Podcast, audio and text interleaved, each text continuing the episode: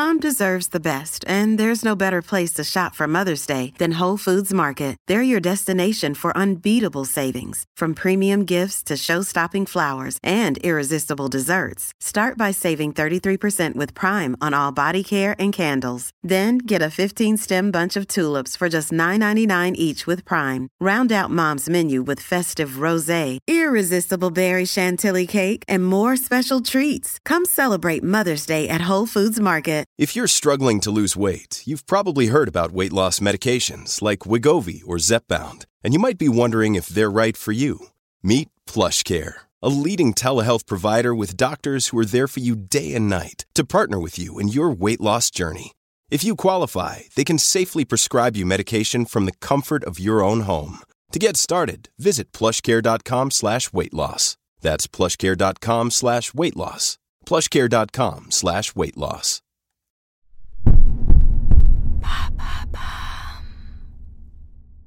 Qu'est-ce que le syndrome du bien-être?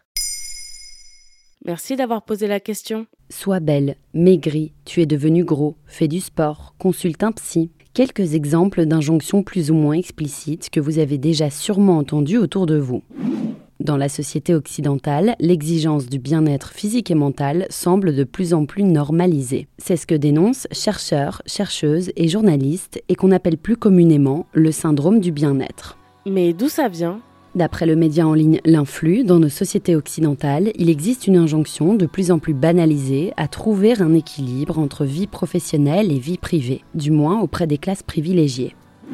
C'est le propos développé dans l'ouvrage Le syndrome du bien-être de Karl Sederström et André Spicer. Les deux chercheurs norvégiens expliquent qu'en vertu de la biomorale, il faut être heureux et en bonne santé. C'est-à-dire?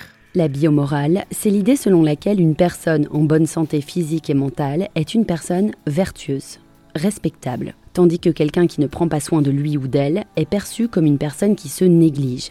La biomorale est un concept qui se rapproche du développement personnel et un concept qui se vend très bien puisque le marché du bien-être est l'un des plus juteux au monde.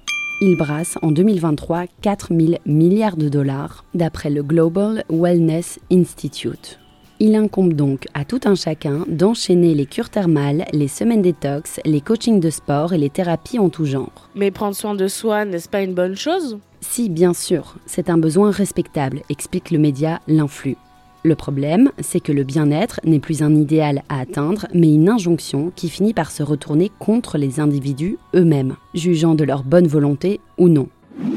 Finalement, si l'on souffre physiquement ou mentalement, on ne peut s'en prendre qu'à nous-mêmes. D'après l'autrice Camille Test, ce système de croyance peut s'avérer dangereux. Dans son ouvrage Politiser le bien-être, elle montre comment ces injonctions renforcent les discriminations économiques et sociales. Comment ça? L'accès au bien-être n'est pas un droit universel en pratique. La plupart des services de coaching, de naturopathie ou des soins thérapeutiques ne sont pas remboursés par la sécurité sociale. Il convient donc de pouvoir se les payer. Aussi, la journaliste explique que pour les personnes en surpoids, les infrastructures sportives de studios de yoga ne sont pas souvent équipées de matériel inclusif, adapté à tous les corps. Ainsi, les classes populaires n'ont généralement pas les moyens ni les conditions matérielles pour se permettre l'injonction au bien-être. Paradoxalement, ce sont elles qui en auraient le plus besoin, explique l'autrice dans une interview sur Vogue. Finalement, le syndrome du bien-être pèse sur celles et ceux qu'on considère comme fainéants ou manquant de bonne volonté. Voilà ce qu'est le syndrome du bien-être. Maintenant, vous savez Un épisode écrit et réalisé par Johanna Cincinnatis. Ce podcast est disponible sur toutes les plateformes audio. Et si cet épisode vous a plu, n'hésitez pas à laisser des commentaires ou des étoiles sur vos applis de podcast préférés.